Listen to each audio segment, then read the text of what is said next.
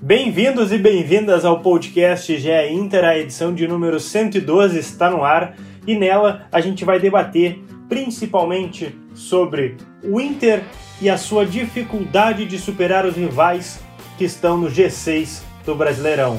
O Inter está desgastado fisicamente? O Uruguai de olho em Diego Aguirre. O que o futuro reserva nas próximas semanas para o Internacional e sua comissão técnica? Tudo isso e muito mais a partir de agora. Olha Allen. Vamos nessa, grande a chance, abriu pela direita, é no gol, olha no gol, bateu, é no gol, é no gol, é no gol, gol! Adriano é o nome dele! Pegou, largou, tá viva dentro da grande área, o Fernandão bate, gol! Faz o gol, garoto, faz o gol, faz o gol, faz o gol, faz o gol, é no gol, é no gol, é no gol, é... Fala pessoal, tudo bem? Começando o GE Inter aqui para vocês. Eu sou Lucas Rubens, repórter do GE. Globo, e hoje eu estou na companhia do Tomás Rames, setorista do Inter aqui no GE. Globo. Tudo certo, Tomás? Tudo bem, Lucas? Saudade de ti, um grande abraço, muito legal que você está aqui junto. Vamos lá, você e seu gêmeo, né? Quase gêmeo, Luca Pumes, a voz da torcida colorada aqui no GE, Sport TV, Premier e Grupo Globo praticamente já dominado. Como é que tá, Luca? Tudo bem? oh, bondade tua, Lucas. Eu, assim como como o Tomás diz, né? É um prazer estar com o meu quase gêmeo aqui. E que bom te ter aqui, uma presença ilustre no nosso podcast para a gente falar um pouquinho do Colorado. É, mas bom, bom, bom, bom mesmo não foi aquele gol do Bragantino, né? Porque o Inter, a gente está falando aqui de uh, menos de um dia depois do Inter ter empatado, né? Ou na verdade o Bragantino ter empatado com o Inter, né? O Bragantino faz um gol ao apagar das luzes no Beira-Rio, um a um Inter e Bragantino. É um jogo atrasado, né? Da 19 rodada do Brasileirão.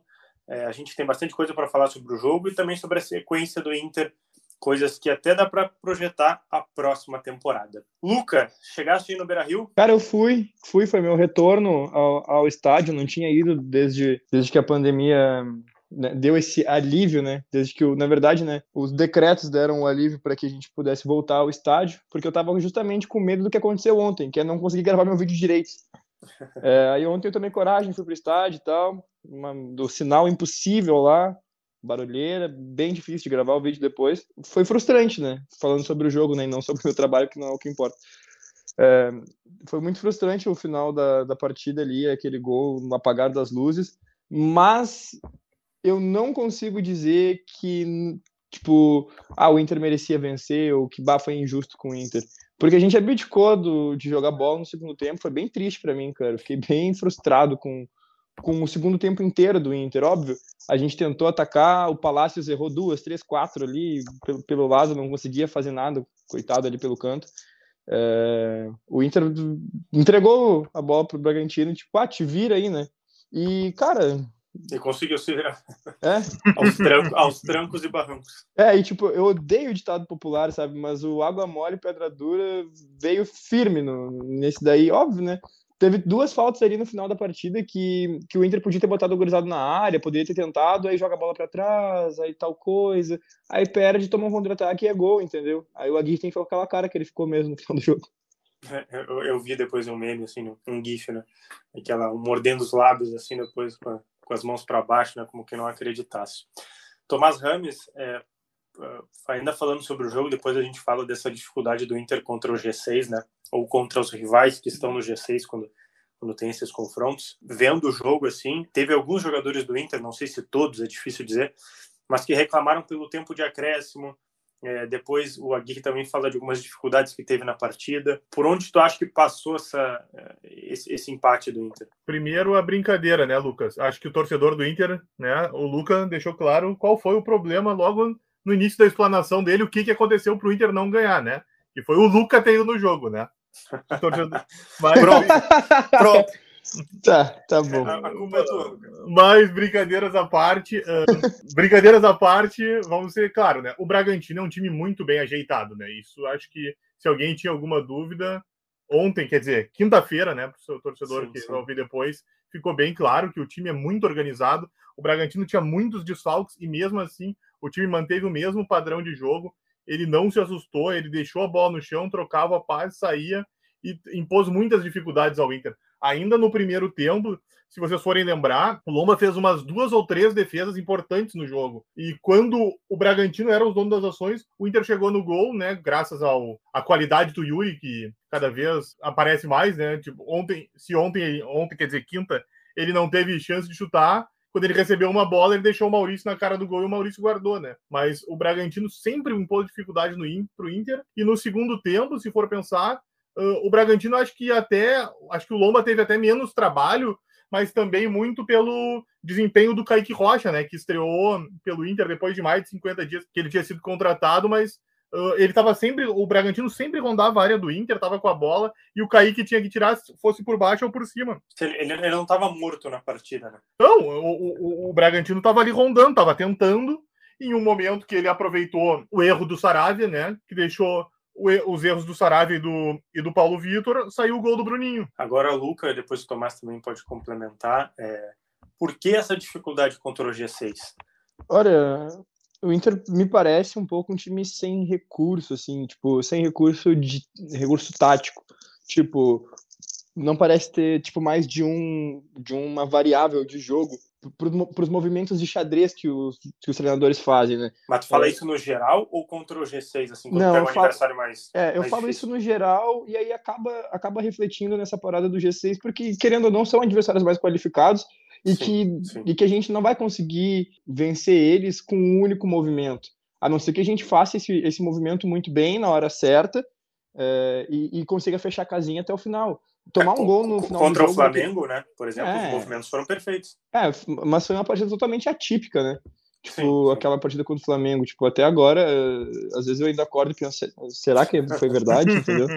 Mas de qualquer maneira, eu gostei, eu gostei para não ser injusto assim com, com o que o Inter apresentou ontem, eu gostei do sistema defensivo.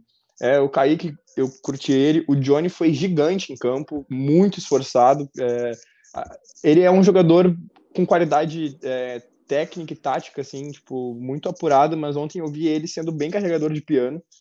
É, curti o que eu vi do Johnny em campo. Quando o Lindoso deixou, deixou o time para o Zé Gabriel entrar, eu acho que o Inter perdeu muito ali também. A gente reclama do Rodrigo Lindoso com razão, porque o torcedor tem é, é, é, razão quando fala de, de, de, nomes como Lindoso, Moisés, etc. Mas a gente também tem que ser justo de dizer que ele vem, tipo, engolindo uma bigorna para não dizer parindo uma bigorna, né? É, por jogo, pelo Inter, entendeu? Muito esforçado, cara. Ontem o Lindoso estava muito bem. O Zé Gabriel entrou, a torcida vaiou, teve um princípio de vai ali. Eu sou contra a gente vaiar o jogador, ainda mais com ele entrando na partida, né? O cara já vai entrar errado das ideias. Mas ele não tem esse mesmo viés de defesa. Nem quando ele era zagueiro ele tinha um viés de defesa é, bem apurado, né? Então, tipo, na volância ele, eu via ele mais flutuando. É, uma hora ele tentou buscar o gol, inclusive, também. É, e, e do, do, setor defensivo mesmo, acho que eu nem, nem do Moisés eu vou reclamar. Ontem o Saravia estava meio perdido. Depois da, da, do tempo que ele passou fora, eu acho que ele não voltou como o Saravia que iniciou os trabalhos no Inter, né? Mas de qualquer maneira, o problema parece a filosofia de jogo e não as peças, saca? Tipo, mais uma vez, a gente sabe que a gente precisa se reforçar, a gente sabe que não se faz é, um grupo campeão é, sem primeiro ter um grupo com, com recursos diferentes ali na, na, nas peças, mas a filosofia de trabalho está equivocada, minha opinião. Tá, Acho gente, que o Aguirre gente, deveria mudar a parada assim. A gente vai explanar um pouquinho esse, esse assunto, sim, a gente vai abordar um pouco mais. Agora eu queria ouvir do Tomás também. Essa insuficiência, talvez, né? A não total eficiência contra o G6, né, Tomás? Por que, que tu acha que está ocorrendo isso também? Então, Luca, são nove jogos, né? O Inter Lucas. Viu? Esse é o problema, né? Quando tem dois iguais, o cara tira para um lado e dá no outro, né? Tá, na próxima vez que ele vier, eu não venho, tá? Aí o meu cérebro fica complicado, né? Dá um, já, dá um nervoso, já, né? Já é, atrapalhou. A idade, está batendo. E, e ainda tem a idade avançada, que é mais é um adversário nessa caminhada, né? Mas estou tentando sobreviver. Então, vamos lá. Em nove jogos contra os rivais do G6, porque agora né, o Inter inverteu com o Corinthians e o Corinthians caiu para sétimo. São no... uhum. O Inter já jogou nove partidas, ganhou só duas, né? aquela goleada pelo Flamengo no 4 a 0 e sobre o e 1 a 0 no Fortaleza agora no retorno.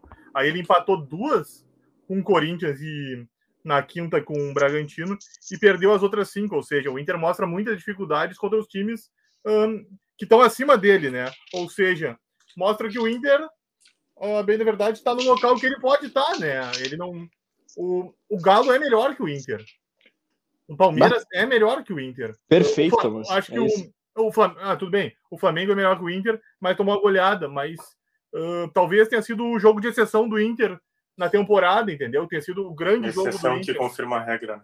É aquele jogo, aquele grande jogo que o clube tem, mas uh, acho que vocês também, uh, acho que vocês concordam comigo que o Flamengo é melhor que o Inter, né? O Inter tá no lugar onde ele pode estar, tá, ele tá lutando ali, pode ficar em quarto, até pode ficar em quarto, mas ele vai ficar entre quinto, sexto, sétimo, que é a, a zona que ele pode transitar. Tá, mas mas aí tu tá achando também que Fortaleza, quarto e Bragantino, quinto são melhores que o Inter? Por isso que eu tô dizendo, entendeu? Eu não sei se eles são. Eu acho que, eu acho que eles são mais organizados que o Inter, entendeu? Eu acho que eles têm tá. mais uma ideia, mais uma concepção de jogo mais tu, tu, uh, pronta no Inter que tá mostrando, entendeu? Tu também acha, Luca?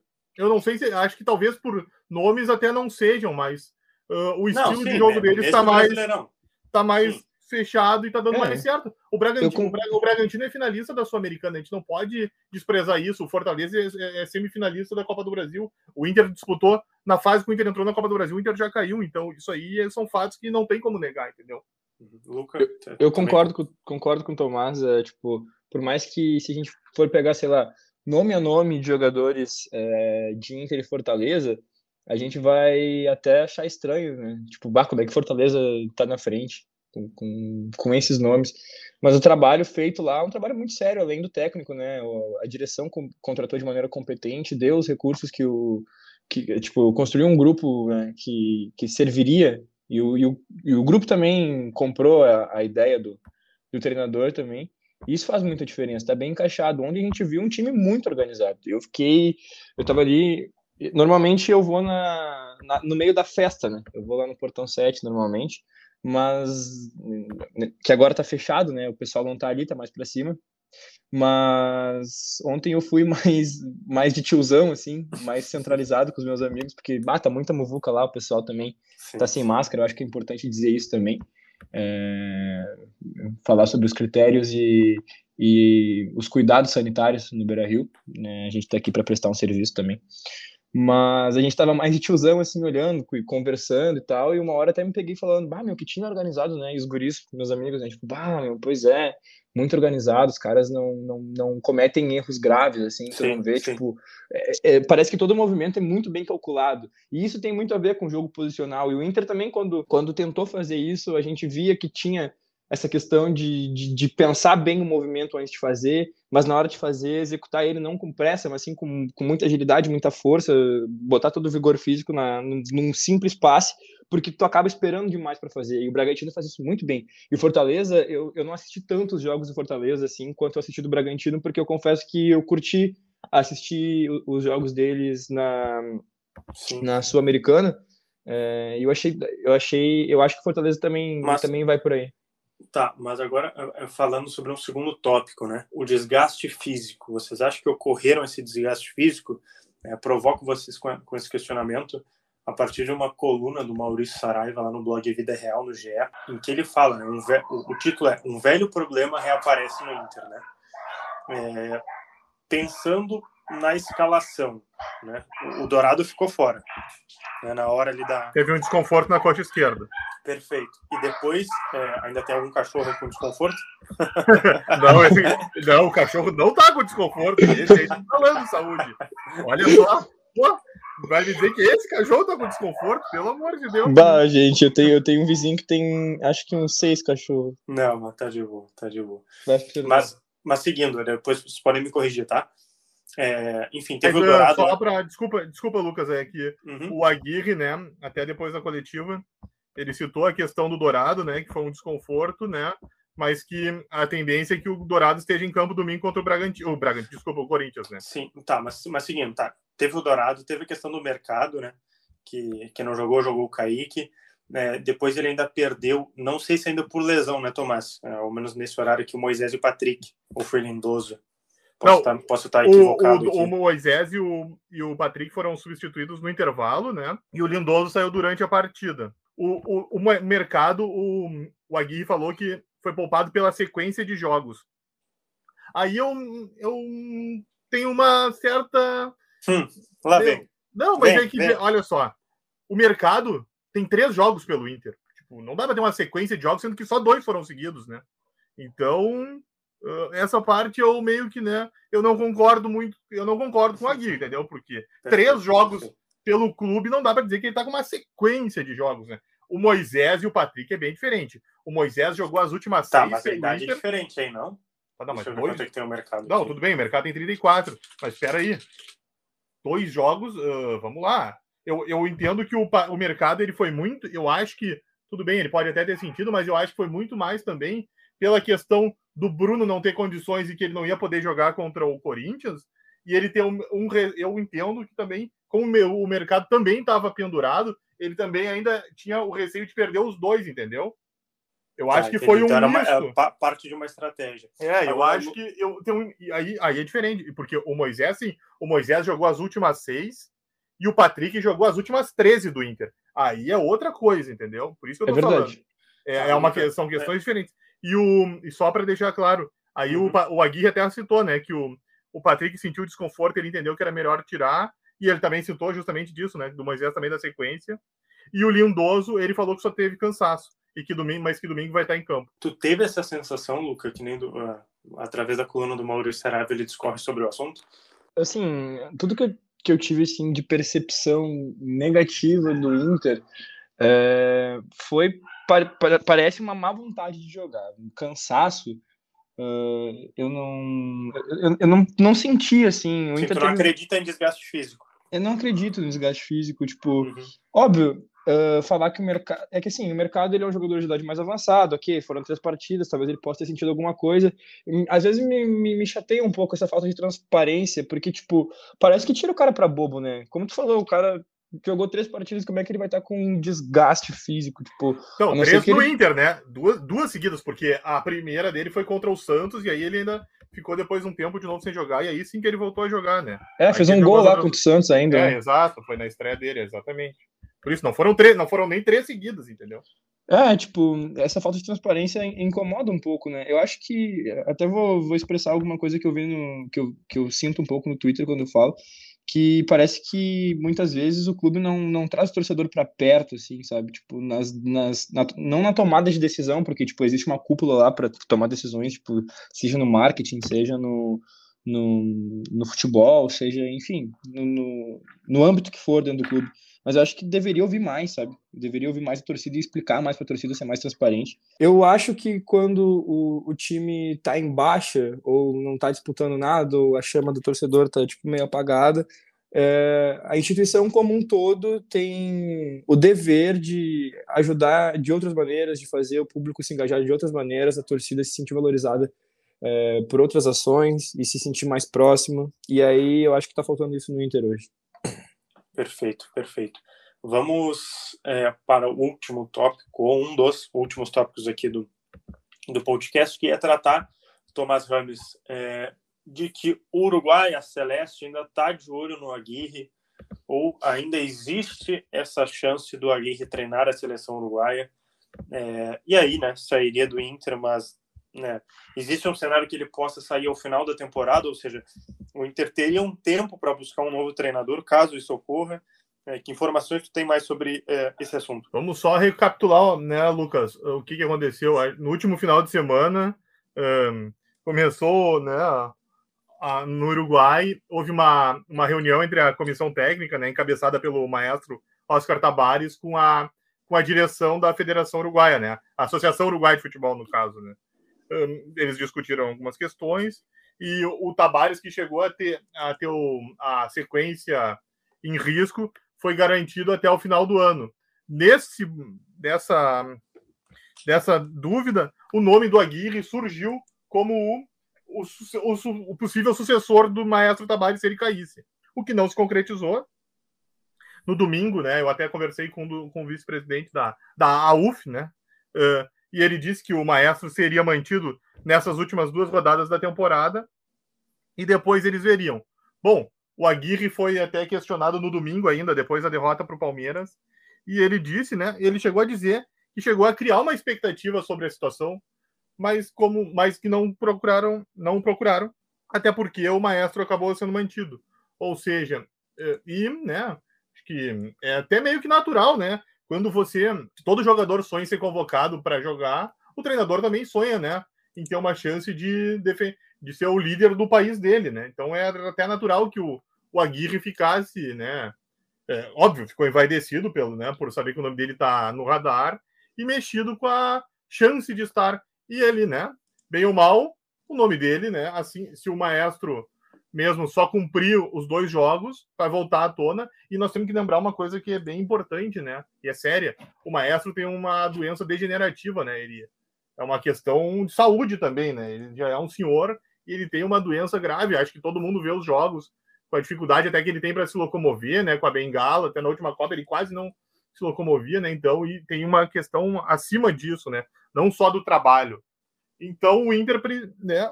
Mas o Inter entende que até ontem, o, desculpa, ontem, quinta-feira, né?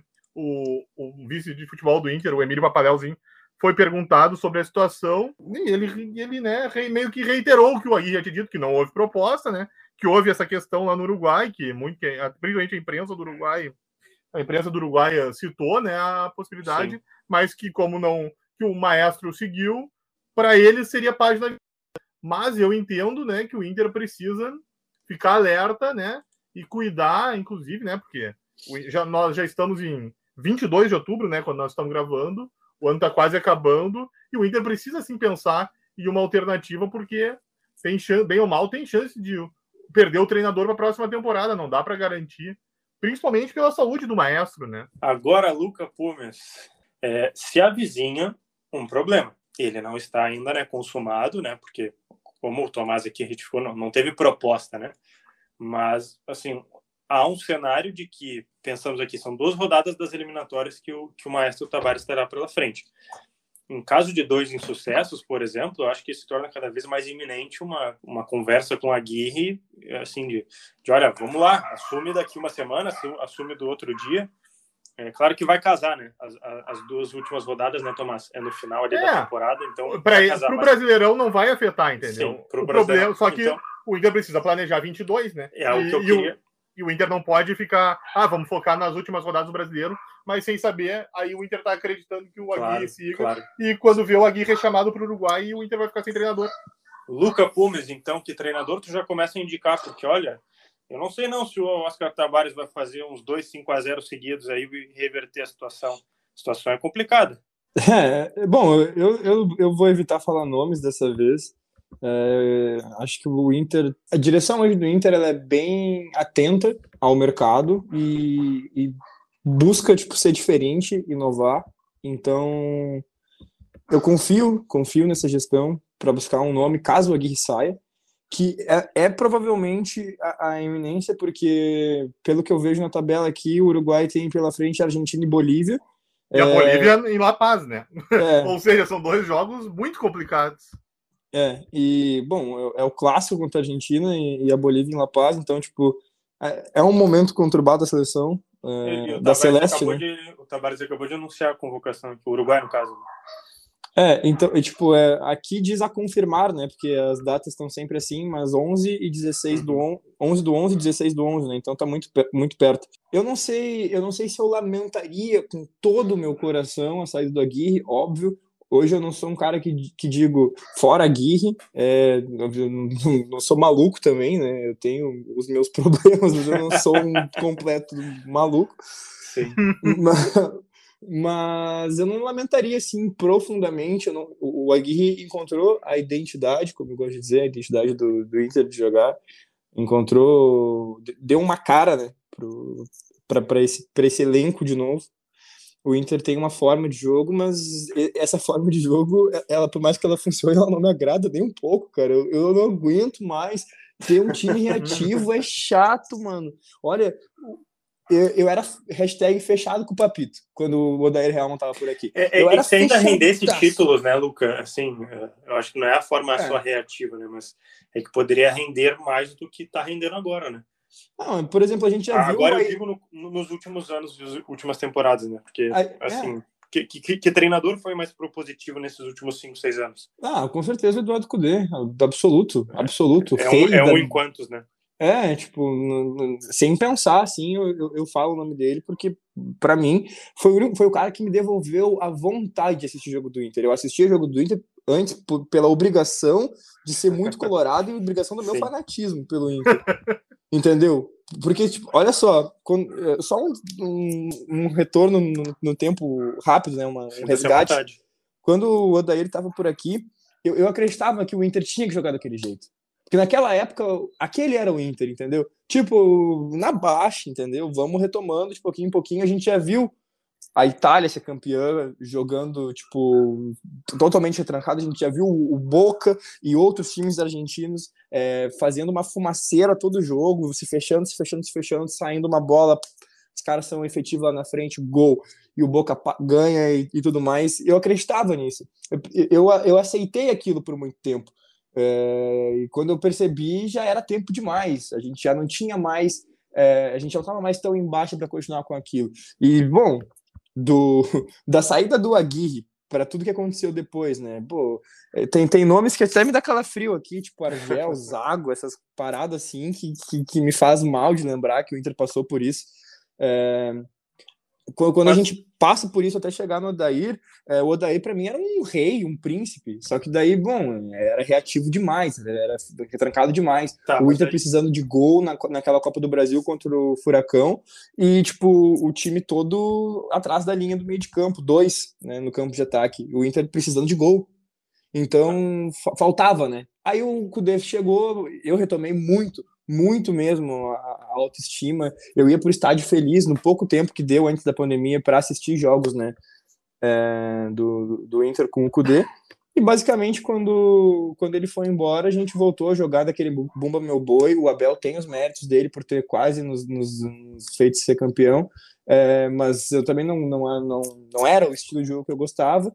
A gente tentou um futebol é, totalmente diferente com tudo que a gente já fez na vida, do, que, é o, que foi a, a nossa primeira tentativa de jogo posicional com o, o Miguel. Também não, não tivemos tempo para ver, acho que o, ou o grupo não, não foi dado na mão do, do, do Miguel um grupo que, que fosse propício para isso, e, e ao mesmo tempo ele também não soube ser maleável para fazer as mudanças gradativamente. E agora a gente está aí de novo, lá voltando. Parece que a gente voltou para 2016, 2017 com esse futebol reativo que especula, especula, especula é, na, no contra-ataque, mas que não era a marca do Aguirre quando ele teve a primeira passagem por aqui. Eu até fico surpreso do Inter jogar dessa maneira, mas parece ser uma maneira que o grupo se sente à vontade, parece que o Aguirre ouviu o grupo.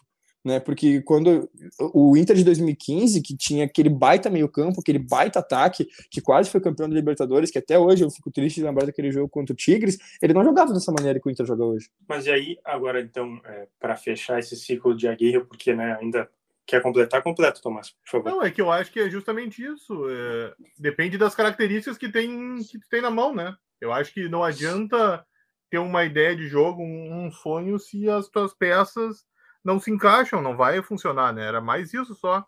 Uh, não adianta. Eu, as peças que ele tem, o estilo se encaixa melhor desse jeito que o Inter joga. Eu acho que é mais isso só.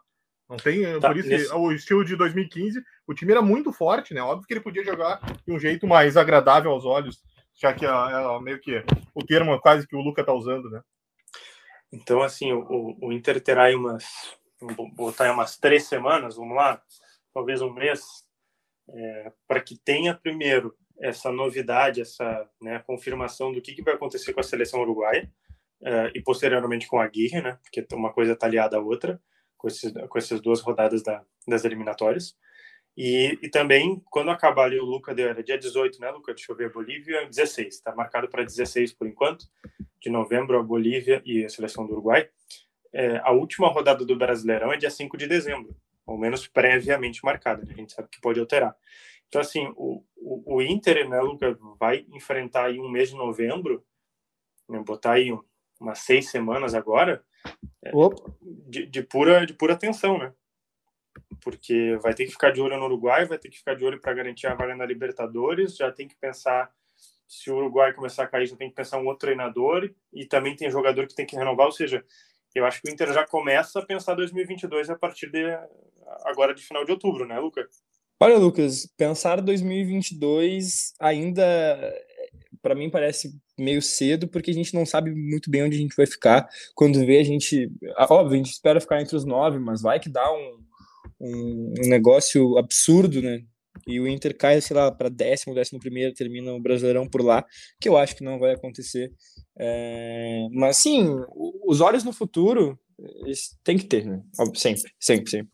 Pensar, tá atento ao mercado, já ver quem é que tá em baixa do, do, dos treinadores é, que, que já passaram tipo pelo, pelo filtro do Inter, tipo que está empregado, porque a gente sabe que no mercado hoje, tipo livre no mercado hoje, é, não são, são tantos, né? Não são hum. tantos. Então, tipo, já vê quem é que está embaixo, quem é que pode sair. É, da mesma maneira que o Inter está esperto com a poss possibilidade de saída do Tavares lá do, do Uruguai, tem que estar tá esperto com a possibilidade de saída de nomes que podem chegar para cá.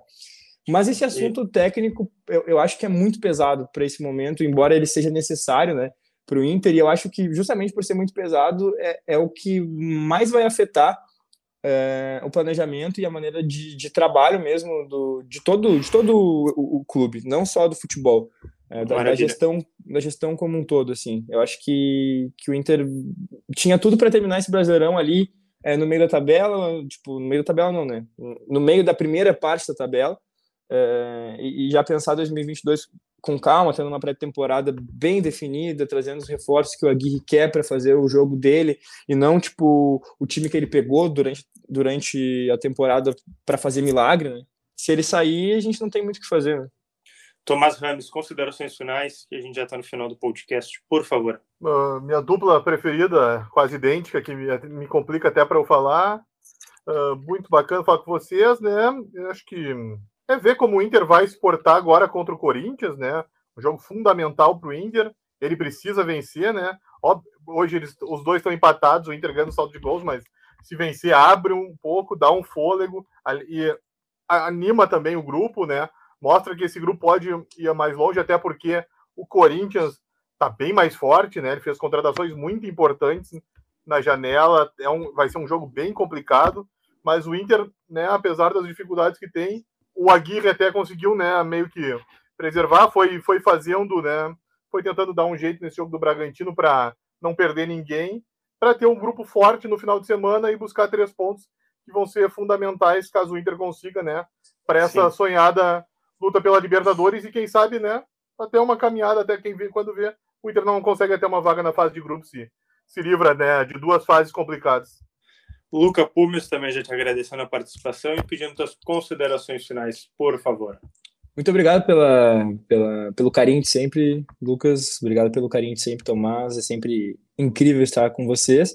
E mais uma vez o Inter chega na partida de segundo turno contra o Corinthians em clima de final, dessa vez sem a possibilidade de ganhar o título e sem grandes traumas de Edenilson, 41 anos, mas é, é realmente o, talvez o, o jogo que, que, que mais sei lá, vai, mais vai ser importante para o Inter nesse, nesse segundo turno, não só pela, pela pontuação idêntica, não só pela briga na tabela, mas também para a sequência do campeonato, assim, para a autoestima do grupo, que, que é algo que a gente tem que considerar sempre.